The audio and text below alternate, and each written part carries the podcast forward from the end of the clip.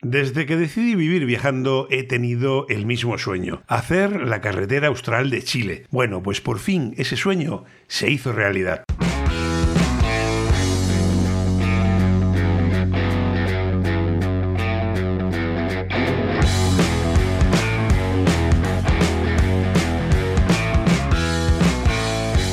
Hola, bienvenido, bienvenida. Soy Paco Nadal y hoy te voy a hablar de uno de los mejores viajes que he hecho este año una nueva aventura sonora para recorrer juntos la Ruta 7, la famosa y salvaje carretera austral de la Patagonia chilena.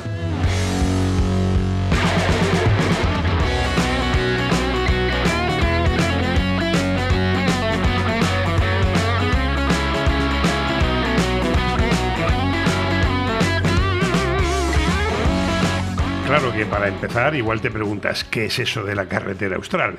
Bueno, pues te explico. La carretera austral es la mayor obra de ingeniería civil de Chile en el siglo XX. Desde que el país alcanzó la independencia, hace ya más de dos siglos, el anhelo de todos los gobiernos fue facilitar el acceso al remoto sur de la Patagonia, uno de los territorios más salvajes y virginales del planeta, pero lleno de ríos caudalosos, lagos, glaciares, montañas, inviernos crudísimos. Hasta 1980, la única manera de llegar desde el centro del país a esas poblaciones del remoto sur de la Patagonia en barco o entrando por Argentina.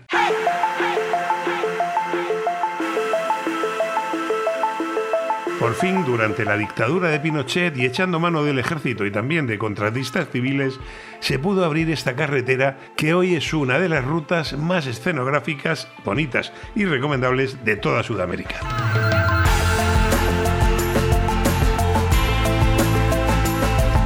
La carretera austral empieza en Puerto Montt, la capital de la región chilena de los lagos, y acaba en Villa O'Higgins, al sur de la región de Aysén. En total son 1.240 kilómetros a través de un territorio, como te decía, salvaje, cuajado de ríos, de bosques, de islas, de fiordos, de ensenadas, lagos, montañas nevadas. Vamos, un territorio perfecto para la aventura.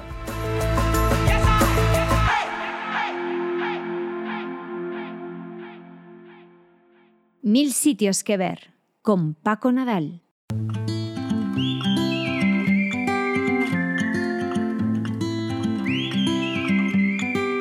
¿Cómo hacer la carretera austral? Los primeros 720 kilómetros de la carretera austral, es decir, algo más de la mitad, están asfaltados, hasta que pasada la población de Villa Cerro Castillo, el asfalto se acaba y empieza la pista de tierra, o de ripio, como llaman en Chile, y entonces también empieza la verdadera aventura. Pero tranquilo, sin sustos, se puede circular sin problema, aunque sea una pista de tierra, llevando un buen vehículo y se pueden hacer media de 60-70 kilómetros por hora en la mayoría de los tramos.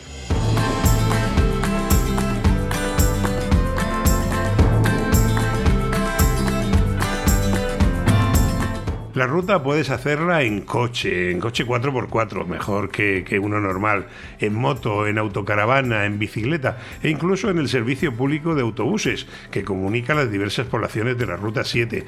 No tiene mucha frecuencia, pero contando con una buena previsión de tiempo, te da para recorrer toda la carretera austral en autobús. Ahora bien, si tu opción es alquilar un coche en Puerto Montt, debes tener en cuenta que no podrás dejarlo al final de la ruta en Villa O'Higgins. Es algo que tienes que tener muy claro a la hora de planificar. Donde sí puedes dejarlo si lo alquilas en Puerto Montt es en el aeropuerto de Balmaseda, a una hora de Coyhaique, que es un aeropuerto que está más o menos en mitad de esta ruta 7.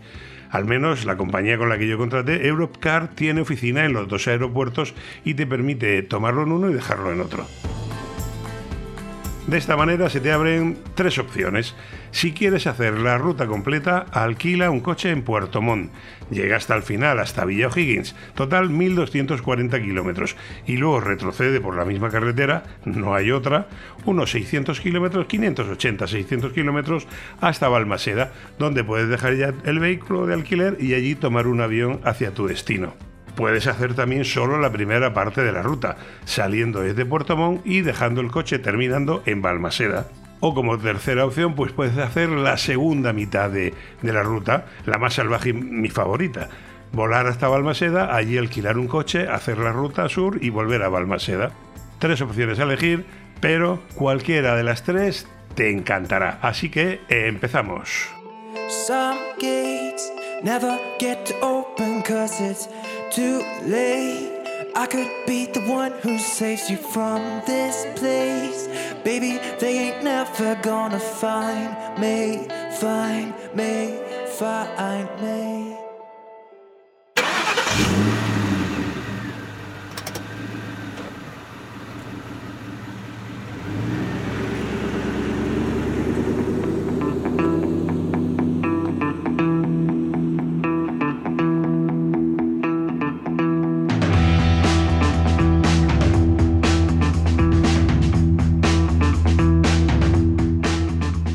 Primer tramo de la carretera austral te va a llevar desde la localidad de salida Puerto Montt hasta Chaitén.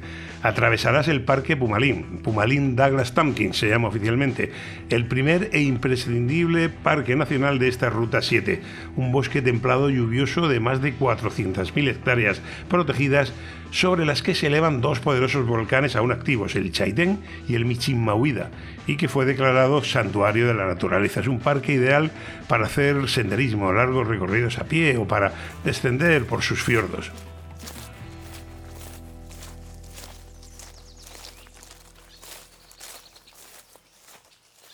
Luego, desde Chaitén se continúa hasta Coyhaique. Es el tramo más antropizado de la Ruta 7, es decir, con más poblaciones y más civilizado, pero no está exento de espectáculos naturales.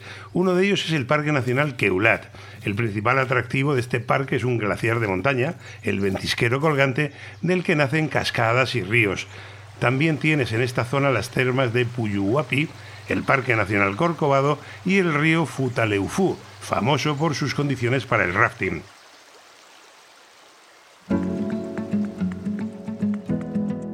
Coyhaique es una de las grandes poblaciones que atraviesa la Ruta 7 y en la que encontrarás todo tipo de servicios. Es un punto de inflexión en la ruta y el lugar donde partir en dos el recorrido para evitar esos problemas de la devolución del coche de alquiler que te comentaba antes.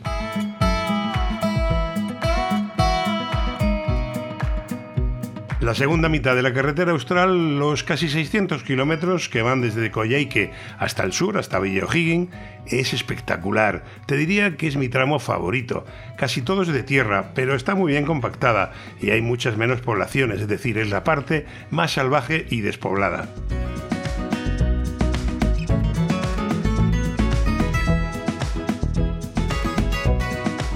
Aquí las paradas imprescindibles serían estas. Para empezar, Puerto Chacabuco, que aunque está en un desvío de la Ruta 7, es el lugar desde donde salen los barcos hacia la laguna y glaciar de San Rafael, que es la zona visitable del campo de hielo norte. Tienes que parar luego en Villa Cerro Castillo, donde está el fotogénico Cerro Castillo, que le da nombre, la montaña, en mi opinión, más bonita de toda la ruta. Visita también las capillas de mármol en la ribera del lago General Carrera, el Parque Exploradores y el Parque Nacional Patagonia, Puerto Bertrán, que es la base de los rafting, y el que en mi opinión es el pueblo más bonito de toda la ruta, Caleta Tortel, el pueblo sin calles. Tortel está ya casi al final, a 100 kilómetros de Villa O'Higgins, y nació como asentamiento maderero de gentes llegadas desde la isla de Chiloé, cuando el único acceso aquí era por barco. Lo abrupto y lo húmedo del terreno impidió que, que se hicieran calles al uso, así que lo solucionaron ese problema vial, pues haciendo pasarelas, pasarelas de madera de ciprés de las Guaitecas. Hay más de 8 kilómetros que te permiten moverte de diferentes partes del pueblo, entre el pueblo y el puerto o entre casa y casa. Continuamos. ¿Qué otras cosas se recomienda hacer en la carretera austral?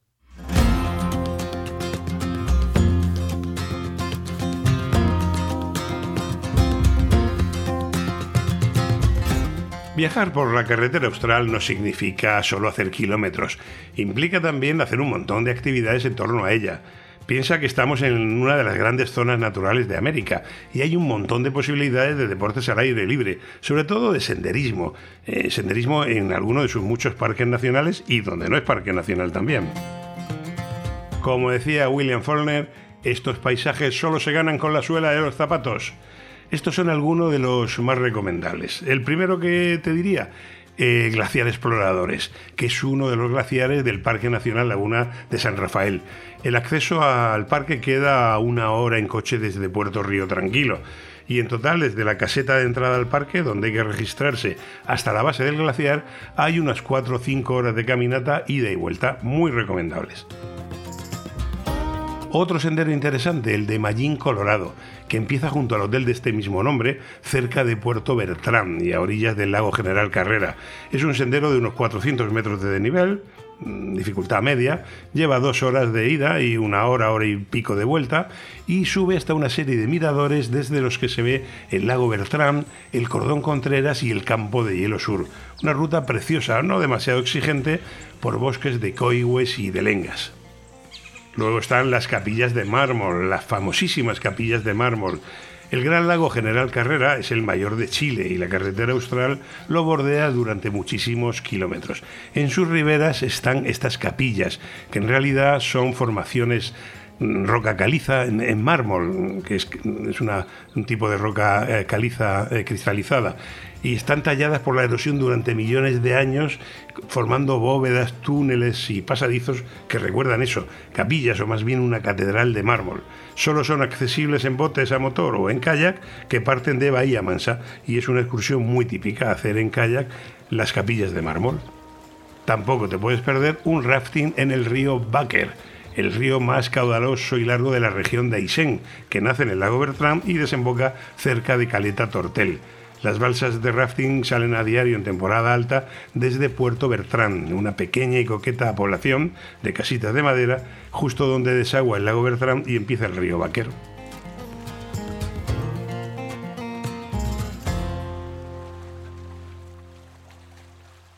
Mil sitios que ver con Paco Nadal.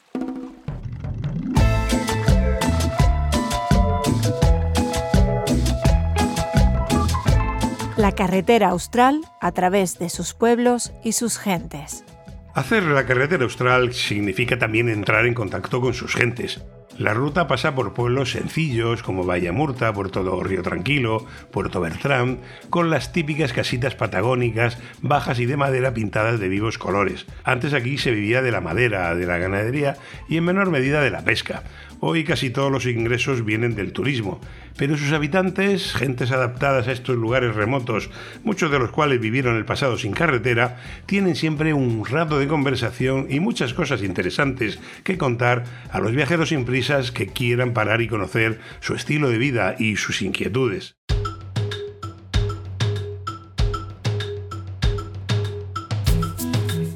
Una de estas visitas etnográficas muy interesante es al Museo Escuela de Villa Cerro Castillo. Se trata de la vieja escuela municipal, construida a mitad del siglo pasado, y que los vecinos consiguieron que no se demoliera una vez que quedó sin uso y se reutilizara como museo, museo etnográfico y recuerdo vivo de la memoria de estos territorios. Si quieres visitarla, pregunta por Nivaldo Calderón, Don Niva, todo un personaje en Villa Cerro Castillo cuyos padres estudiaron en esa escuela. En Puerto Guadal, por ejemplo, estuve con las mujeres de la Asociación de Tejedoras, manos expertas que siguen tejiendo mantas, bufandas, chales y otras prendas con auténtica lana de abeja patagónica para que no se pierda la tradición. En Chile Chico, la dueña de la hostería de la Patagonia es descendiente de abuelos belgas que llegaron a estas tierras en 1948 y tiene una fabulosa historia sobre la colonización de esta remota zona de la Patagonia chilena por parte de familias europeas a mitad del siglo pasado. En fin, que la carretera austral está llena de historias humanas maravillosas, siempre a disposición de aquellos viajeros no prisillas que quieran preguntar por ellas y deleitarse parando un rato para escucharlas.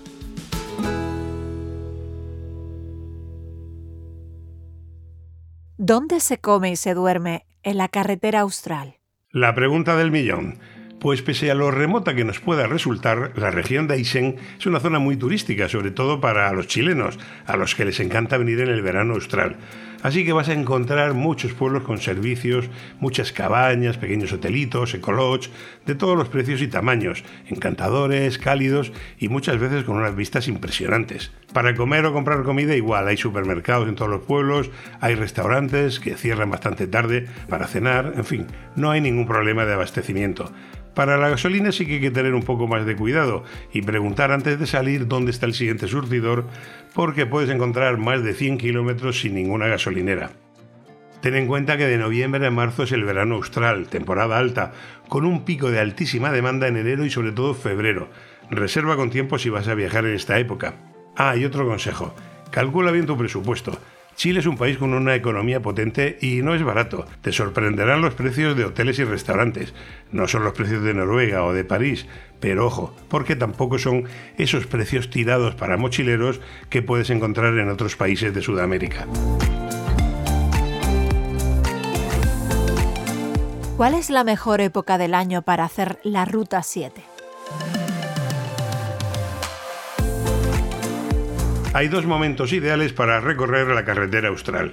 El que va desde finales de marzo a primeros de mayo, es decir, el otoño austral, y la primavera tardía, octubre y noviembre. Si puedes, evita enero y febrero por lo que te he comentado, por altísima temporada. Y sobre todo, no se te ocurra ir en invierno porque la nieve lo cubre todo y es dificilísimo moverse.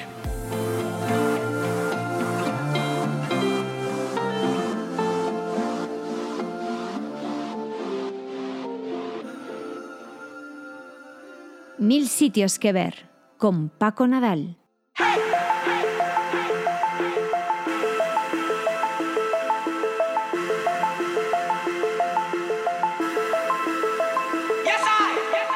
Pues espero que me hayas acompañado hasta aquí y que te haya enamorado tanto como lo hizo a mí la carretera austral de Chile. Nada como hacer el camino juntos. Por cierto, en mi canal oficial de YouTube, Paco Nadal supongo, puedes ver el vídeo que grabé de este recorrido por la ruta más bella y salvaje de la Patagonia chilena y que es un complemento perfecto para este podcast.